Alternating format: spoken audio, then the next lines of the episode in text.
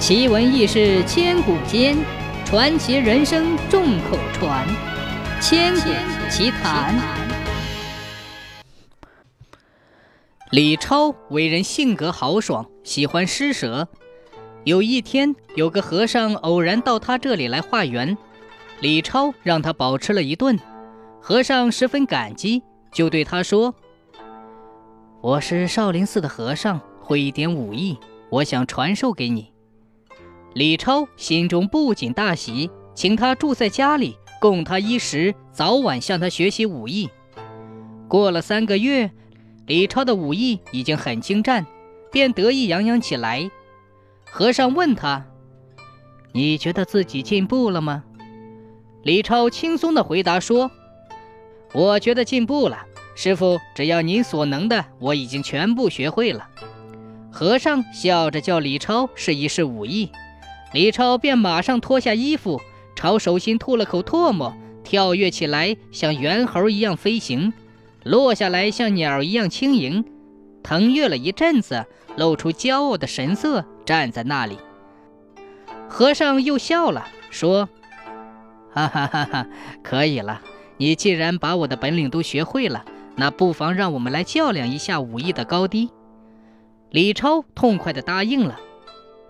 于是两人双手交叉，做好比试的姿势，然后两人格斗起来。李超想找和尚的破绽，没料到和尚忽然飞起一脚，李超顿时跌倒在一丈以外。和尚拍着手说：“你还没有完全学会我的本领啊！”李超用两手撑地，惭愧沮丧地向他请教。过了几天，和尚告辞离去。李超从此武艺出名，走南闯北，浪迹江湖，竟一直没有遇到对手。有一次，李超偶然来到历下这个地方，看到一个年轻的尼姑在广场上卖弄武艺，观看的人熙熙攘攘。尼姑对围观的人说：“颠来倒去就我一个人，也太冷落了。有喜欢玩耍的人，不妨上场来较量较量，全做游戏。”一连说了三遍，围观的人你看我，我看你，没有一个敢答应的。李超在旁边站着，不仅激扬起来，便很神气地走进场中。小尼姑笑着与他合掌施礼，刚一交手，小尼姑便喊停下来说道：“你是少林派的武艺吧？你师傅是谁？”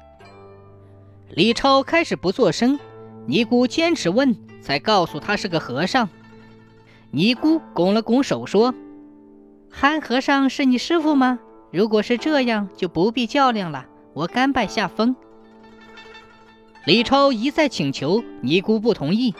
大家在旁边怂恿他们比武，尼姑才说：“你既然是憨师傅的弟子，都是少林中人，不妨玩玩，但只要两个人议会就行了。”李超便答应了。但见他斯文瘦弱，有些看不起他，加上年轻好胜，一心想打败尼姑，以取一时的名声。正在不分胜负的时候，尼姑突然停下来。李超问其中的缘故，尼姑笑而不答。李超认为他胆怯，坚持要求再交手。不久，李超飞起一脚，尼姑并起五指朝他大腿一削。李超顿时觉得膝下像刀砍了一样，跌倒在地。尼姑笑着道歉说：“冒失的触犯了你，请你不要怪罪。”李超被人抬回来，养了一个多月才痊愈。一年后，和尚又来了，李超给他讲述了这段往事。和尚吃惊地说：“你太鲁莽了，惹他干什么？幸亏你事先把我的名字告诉了他。”不然，你这双腿恐怕早就断了。